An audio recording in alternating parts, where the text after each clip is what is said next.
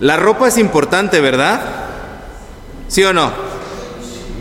La ropa es importante. Tanto dice un dicho popular, como te ven, te tratan.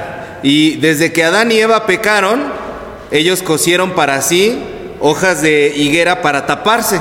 Entonces desde ese momento la humanidad eh, le ha dado mucha relevancia a la cuestión de la ropa, de tal manera que hoy en día, por ejemplo, en internet, en redes sociales, de los videos que tienen más vistas, más visualizaciones, son los videos que tienen que ver con ropa o que tienen que ver con cómo vestirse.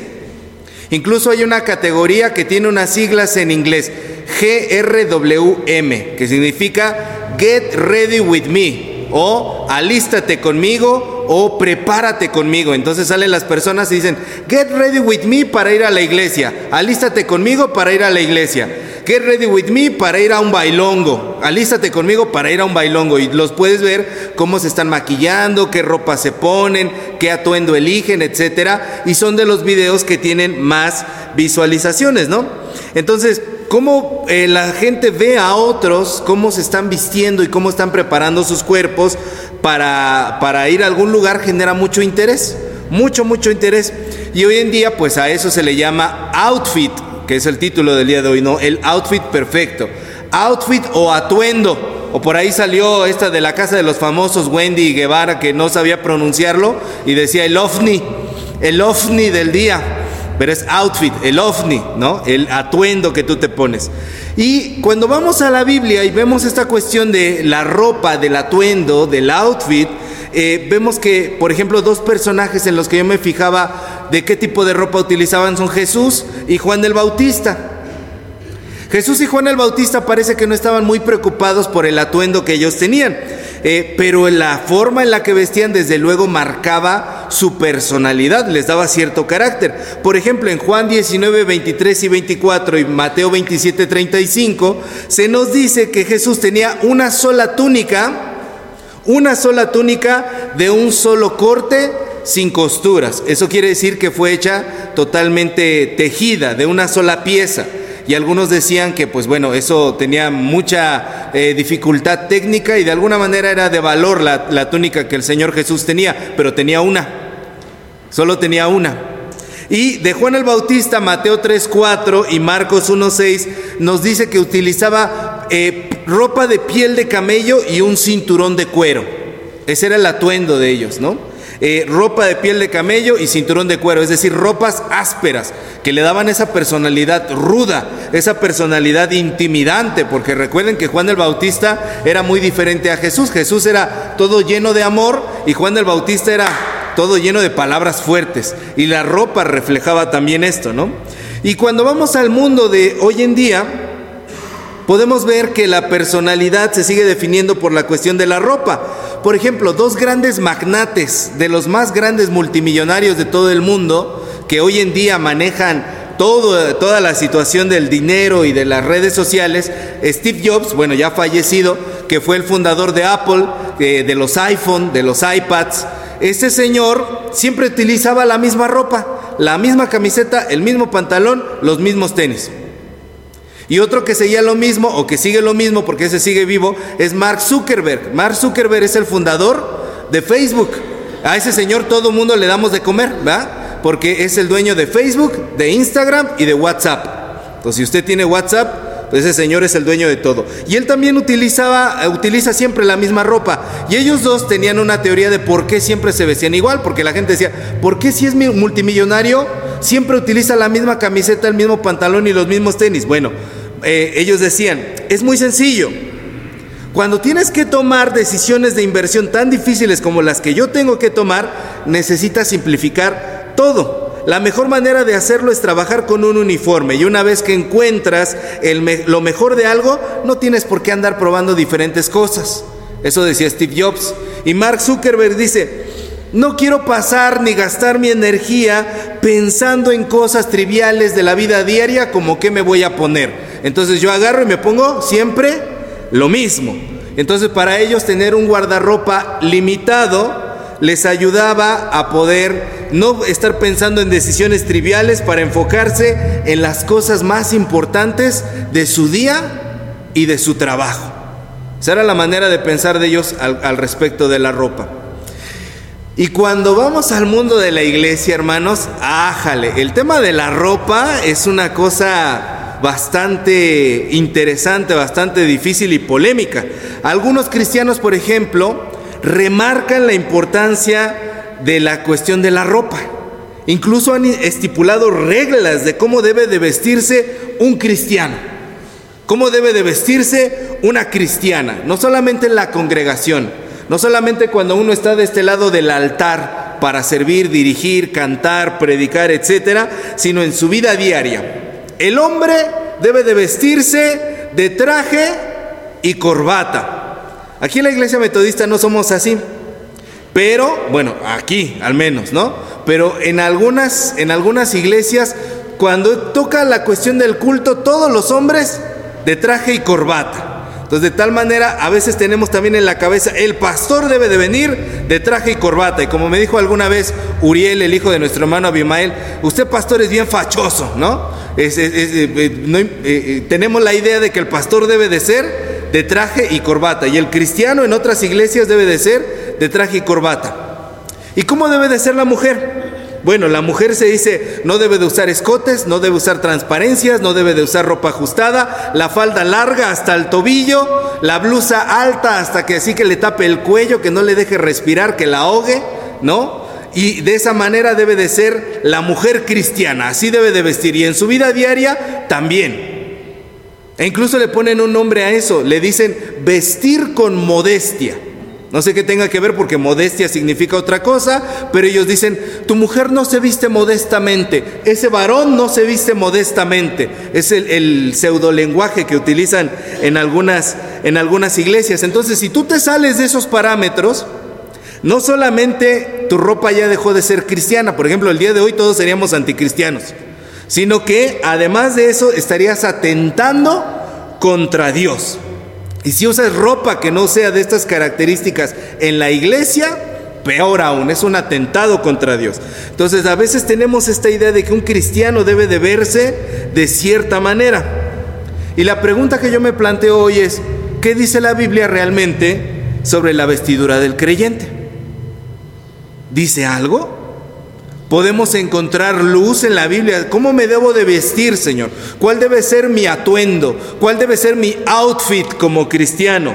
Bueno, para sorpresa de nosotros, el pasaje que leímos dice algo sobre eso. A ver, por favor, vuelvan a abrir la Biblia. Colosenses capítulo 3, los versículos 12 al 21. Colosenses 3, 12 al 21. Y si se fijan, en los versículos 12 al 14 dice más o menos lo siguiente. Vístanse, ah, aquí habla del outfit, aquí habla del atuendo. A ver, Señor, me interesa eso. Vístanse, vístanse como escogidos de Dios, santos y amados. Y aquí ya viene el atuendo. De entrañable misericordia, de benignidad, de humildad, de mansedumbre y paciencia, soportándose los unos a los otros, perdonándose los unos a los otros si alguno tiene una queja contra otro. Y sobre todas estas cosas termina diciendo, vístanse de amor, que es el vínculo perfecto. Ah, como que ese outfit no me gustó mucho, Señor. Ese atuendo está como difícil de, de utilizar, ¿no?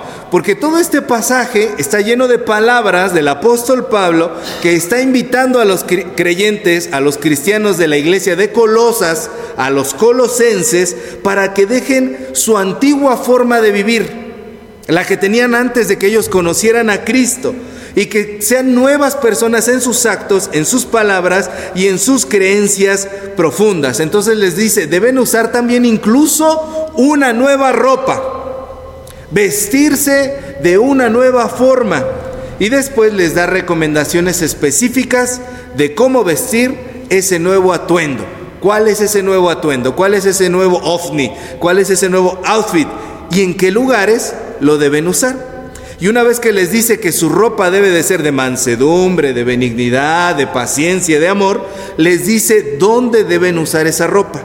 Y en los versículos 15 al 16, si usted pone los ojos ahí, La paz de Dios gobierna en vuestros corazones, la que asimismo fuisteis llamados en un solo cuerpo. Sed agradecidos, la palabra de Cristo mora en abundancia en vosotros, enseñándose y exhortándose unos a otros en toda sabiduría, cantando con gracia en vuestros corazones al Señor con salmos e himnos y cánticos espirituales. Entonces les dice, en primer lugar, este nuevo atuendo de amor, de misericordia, este nuevo atuendo que ustedes deben utilizar, estas nuevas ropas de humildad, se debe usar en la congregación.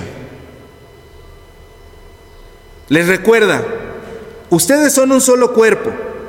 Entonces, como son un solo cuerpo, tienen que enseñarse unos a otros, tienen que exhortarse. Y ahí algunos hermanos se frotan las manos, aleluya, gloria a Dios, cómo me encanta exhortar. Pero no olviden que la palabra exhortar en la Biblia significa hablar con amor y con ternura como lo tendría un papá o una mamá. Entonces cada vez que alguien le quiere decir, te vengo a exhortar, nada más que me vas a hablar bonito, porque eso es lo que significa exhortar. Exhortar no significa gritonear, exhortar no significa regañar. Exhortarse mutuamente y que cuando canten alabanza se deben fortalecer los unos a los otros. Entonces yo pregunto, Iglesia Metodista Templo Jehová de Nextlalpan, Estado de México, ¿nos vestimos como cristianos en esta iglesia? Es decir, ¿nos consideramos verdaderamente como una familia? Yo sé que aquí muchos son familia, ¿verdad? Comparten apellidos y, las líneas del árbol genealógico están cruzadas para acá y para allá y los cables a veces hasta hacen cortocircuito. Pero no, somos familia en la fe independientemente de nuestro apellido. ¿Nos consideramos un solo cuerpo? ¿Nos consideramos un equipo? ¿O cada quien jala para su molino? Cada quien trata de imponer sus propias ideas, su opinión por encima de la opinión de las demás. ¿Tenemos rivalidades familiares?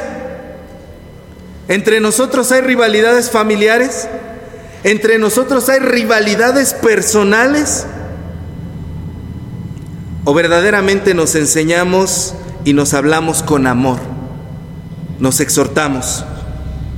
¿O preferimos evitarnos? Yo no voy porque sé que al mediodía, al mediodía no vengo porque sé que viene el hermano fulanito y ay, cómo me cae gordo. Viene la hermana Sutanita y de veras que yo no la quiero ver, pero ni en pintura la quiero ver. No quiero ver a la hermana Sutanita porque es una chimolera de aquellas.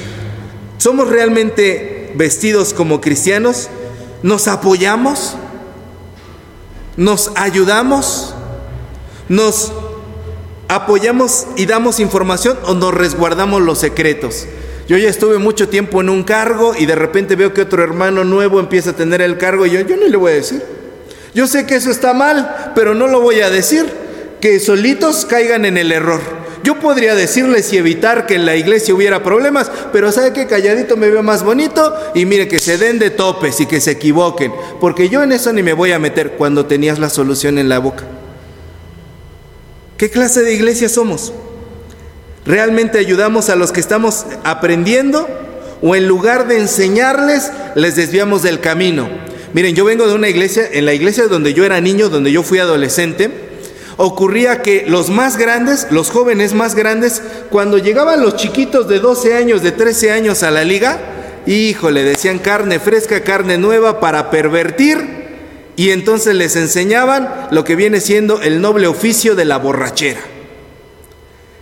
Y entonces se sabía, los papás no querían dejar ir a sus hijos a la liga porque sabían que los más grandes le hacían, pero duro al trago y entonces decían, no, pues mi hijo no va a estar allí. Y los demás, sí, cómo no, vente, su novatada a la, iglesia, a la iglesia, a la liga, bienvenido seas al reino de los cielos, ¿no?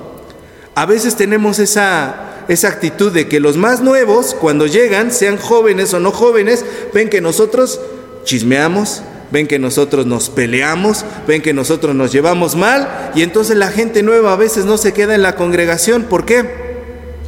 Porque los desviamos. ¿Realmente nos vestimos como cristianos? ¿Nos sentimos un solo cuerpo al alabar incluso al Señor? ¿O yo alabo solamente para mí? A mí no me importa cómo canten los demás. Es más, ni me importa cómo vaya el del piano. Ni me importa cómo vaya la directora de la alabanza. Yo voy a cantar como me la sé. Muchos somos así, hermanos. En vez de estar escuchando la música, en vez de estar escuchando a los directores musicales, decimos, no, yo sé más música que ellos. Si yo estudié en el conservatorio de mi casa y puedo cantar más fuerte y puedo cantar más entonado y me sé el ritmo. Y no nos comprometemos a ser una iglesia que alabe junta. Entonces lo primero que les dice el apóstol Pablo es, si quieren vestirse como cristianos, usen esta ropa de amor y de humildad y misericordia y úsenla primeramente en la congregación. Y en segundo lugar, Pablo les dice, versículos 18 al 21, si usted puede, no lo vamos a leer todo, pero sobre Oje, les dice que esa, esa ropa se debe de utilizar en la familia. Esa ropa se debe ver reflejada en la convivencia familiar. Les dice primeramente, casadas, estén sujetas a sus maridos. Y he dicho muchas veces que decía un pastor, sujetas a sus maridos, no con sujeta con su marido, ¿no? Sujetas a sus maridos. Y sujeta es esta palabra en griego, es hipotazo. Y hipotazo significa, debes tener la disposición de forma voluntaria de estar en el orden, en el plan y en los arreglos que puedas disponer junto con tu pareja, junto con tu marido es decir, mujer, tú no eres oposición de tu marido. Tú no eres competencia de tu marido. No debe de ser una lucha entre ustedes, máscara contra cabellera, dos de tres caídas sin límite de tiempo. Tienen que vivir en mutuo acuerdo. A ver, vamos a cooperar. Voy a cooperar con mi marido. Voy a estar en los planes y en los acuerdos que tenga junto con mi marido. Y ahí los maridos dicen, aleluya, gloria a Dios, pastor, qué bueno que está predicando esto, porque a mi mujer le hace falta, pero estar sujeta, ¿no? Pero inmediatamente después dice a los maridos, maridos, amen a sus esposas. Y fíjense que la palabra que dice allí, amen a sus esposas, es ágape. Ágape es el amor más sacrificial y más profundo que podamos tener como seres humanos. Es estar dispuesto a poner mi vida yo por la otra persona. Y dice, no sean ásperos con ellas. Áspero es una palabra en griego picraíno. Picraíno significa no sean amargados ni violentos con ellas. Eso quiere decir que tú no le puedes gritonear, tú no la puedes insultar, Tú no le, la puedes sobajar, no la puedes humillar, ni física, ni psicológica, ni sexualmente.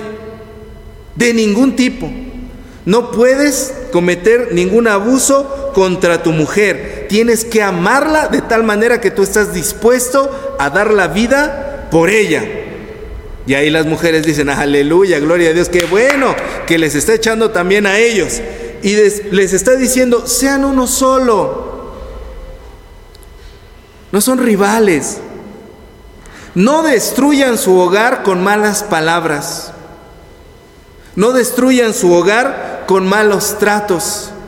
A veces los matrimonios cuando ya llevan mucho tiempo, en lugar de decirse palabras bonitas, se dicen hasta lo que no. Y se insultan de maneras hasta las que no. Y a veces hasta se hartan entre ellos mismos. A mí ya me vale tu vida. Haz lo que tú quieras. No me importas. Lo que hagas o dejes de hacer a mí me tiene sin cuidado. Pero eso sí te digo, el día que hagas esto, te me largas de la casa. ¿No? Eso no debe de ser. El apóstol Pablo les está diciendo, si verdaderamente son cristianos, vístanse como cristianos y sean uno solo en Jesús. Ustedes como matrimonio. Y además dice, hijos, obedezcan. Obedezcan lo que quieran Obedezcan en lo que estén de acuerdo. Obedezcan todo, nada más lo que a ustedes les convenga. ¿Es lo que dice? No, dice obedezcan en todo. En todo. Obedezcan en todo a sus papás. Y la palabra que utiliza para decir obedezcan es muy interesante. En griego es hipacuo. Hipacuo, que es como acústico, acuo significa vas a oír con atención a tus papás para obedecerlos. Eso significa que yo no nada más oigo por oír a mis papás, no nada más obedezco por obedecer a mis papás. A veces cuando los papás son grandes, los hijos cometemos la ingratitud Decir, sí, sí, sí, papá. Sí, ya, ya saben que ya mi papá ya está medio loquito, ya tiene demencia senil, ya está más para allá que para acá, está muy viejito, está chocheando y yo nada más nada más le doy el avión. No, dice obedece. Escucha con atención para que obedezcas para que reconozcas que Él es el que tiene la autoridad y por lo tanto tú tienes que estar en obediencia. Entiendes el porqué de las cosas. Y eso no le toca a los papás, nos toca a nosotros como hijos. Y cuando somos adolescentes no queremos ni oír a nuestros papás, no queremos escuchar nada de nuestros papás, mucho menos ponerles atención y mucho menos obedecerles. Pero durante toda nuestra vida tenemos que escuchar, reconociendo que son nuestra autoridad para obedecerlos. Y dice, a los padres, padres, no exasperen a sus hijos para que no se desalienten. La palabra exasperar es erecizo, erecizo, y significa no tengan discordia. Es decir, que sus voluntades que sus corazones no choquen con el de sus hijos, papás. Que no estén encontrados para que no los provoquen a ira. Hay papás que también no tienen la madurez suficiente de poder ser autoridad en casa. Entonces lo que hacen es entrar en choque con los hijos. Y, ven a los hijos que de alguna manera desobedecen o les dicen algo que no les gustan. Y dicen, ah, sí, pues yo soy el papá yo soy la mamá y ahorita vas a ver. Y entonces entran en un choque verbal y psicológico con ellos. Y lo que dice es, no entren en discordia con ellos, no los exasperen, no choquen contra ellos, para que no los desalienten. Y la palabra desalentar es atsumeo. Atsumeo significa para que no pierdan la pasión para que sus hijos no pierdan el ímpetu de hacer las cosas. Es decir, papá, si vas a regañar a tus hijos, escuchen bien esto, papás, mamás, si vas a regañar a tus hijos, lo vas a hacer de una forma en que los vas a alentar a hacer las cosas, en que los vas a animar a que hagan las cosas.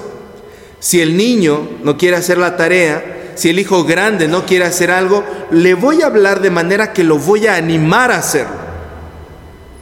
Es decir, me tengo que convertir en un facilitador de la vida de mi hijo. Lo voy a empoderar para que él pueda hacer las cosas y no al contrario. Y uno de los grandes errores que a veces se comete desde la paternidad o la maternidad sobre los hijos es que le hago todo, le resuelvo todo y entonces yo desaliento a mis propios hijos para que hagan las cosas. Porque nunca los enseño a pescar, siempre les doy el pescado servido. Y eso desanima a los hijos de hacer las cosas, porque crecen sin saber hacerlo y sin querer hacerlo, porque piensan que siempre van a tener las cosas resueltas. Además de la violencia que se comete a veces contra los hijos en la manera de regañarlos, a veces resolverles todos es otro tipo de violencia. Estás volviendo inútiles a tus hijos o a tus hijas. Entonces dice, las ropas cristianas, dice Pablo, ¿cómo se debe vestir un cristiano? ¿Qué debe de usar un cristiano? ¿Cuál es el atuendo del cristiano? ¿Cuál es el outfit del cristiano? Las ropas que propone Pablo aquí no se ven a simple vista son verificables en el modo en el que tú vives. ¿Cómo saber que alguien va vestido de cristiano? Porque lleva su Biblia acá, porque va de traje y corbata, porque lleva un paraguas, porque lleva un maletín, porque la señora va con una falda larguísima. Hay algunos lugares hasta donde venden, se venden faldas cristianas, porque son faldas largotas, ¿no? De diferentes materiales, se venden faldas cristianas. ¿Cómo sabes que alguien va vestido de cristiano? Diría Pablo, en primer lugar porque en su iglesia no hay pleitos.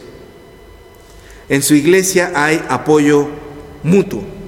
Y en segundo lugar porque en su casa hay relaciones equitativas, hay relaciones justas, relaciones respetuosas, relaciones armónicas, relaciones ordenadas. La dinámica de vida familiar es de acuerdo a los parámetros que se está hablando en la palabra de Dios. No es de esas familias en las que llega la hora del culto y todos están preparándose para ir al culto y se están gritoneando y diciendo, apúrate, rápido, es que... Y empiezan a decirse de cosas porque hasta se pelean para venir al culto. Si realmente nos queremos vestir como cristianos, este es el outfit perfecto. Este es el atuendo perfecto. El atuendo que Dios quiere que nosotros podamos vestir. Lo demás, hermanos, como se vista usted, es tema de cada uno. Eso no es lo que Dios ve. Acuérdese que dice la escritura que Dios no ve lo que mira el hombre, Dios no ve el exterior de las personas, Dios ve el corazón. Así que deberíamos más preocuparnos por estar vestidos así que por todo lo externo. Yo le propongo, hermano, en este último día del año, que pueda proponerse, el próximo año familia nos vamos a vestir como cristianos. Ah, caray, ¿nos vas a comprar tacuches a todos? ¿Vestidos nuevos o qué? No, vamos a ser como Dios quiere que seamos. Vistámonos de esta manera. Amén. Póngase de pie, hermano, hermano. Vamos a orar. Dios de misericordia, Dios de amor. Gracias por preocuparte, Señor, por cómo debemos vestirnos. Vístenos, Señor, con tu gracia Vístenos con tu Espíritu Santo. Vístenos, Señor, con tu amor. Y permítenos, Señor, que en todo tiempo guardemos esas vestiduras, Señor. Blancas, sin mancha, irreprensibles, Señor. Que podamos ser verdaderamente una iglesia que viste de esta manera. Que se puedan acabar entre nosotros las discordias, Señor, las habladurías, las situaciones que no deben de ser, Señor. Que pueda haber hermandad, que pueda haber solidaridad, que pueda haber verdadero apoyo, Señor, y que quizá lo que durante años hemos dejado crecer, sabemos que tú eres el único poderoso, Señor, para cortarlo de raíz y enseñarnos a tener un corazón recto delante de ti. Y ayúdanos, Señor, en nuestros hogares cuando la dinámica familiar es difícil, cuando no nos sabemos apoyar, cuando no nos sabemos comprender ni dialogar. Enséñanos, Señor a poder vestirnos como tú quieres también dentro de nuestras casas. Ayúdanos, Señor, para poder ser verdaderamente un pueblo que sea distinguido por sus vestiduras, las vestiduras del amor, la misericordia, la paciencia, la benignidad. Te lo rogamos, Señor. Recibimos de ti esta ropa para cuidarla hasta el día en que te volvamos a ver. En Jesús. Amén.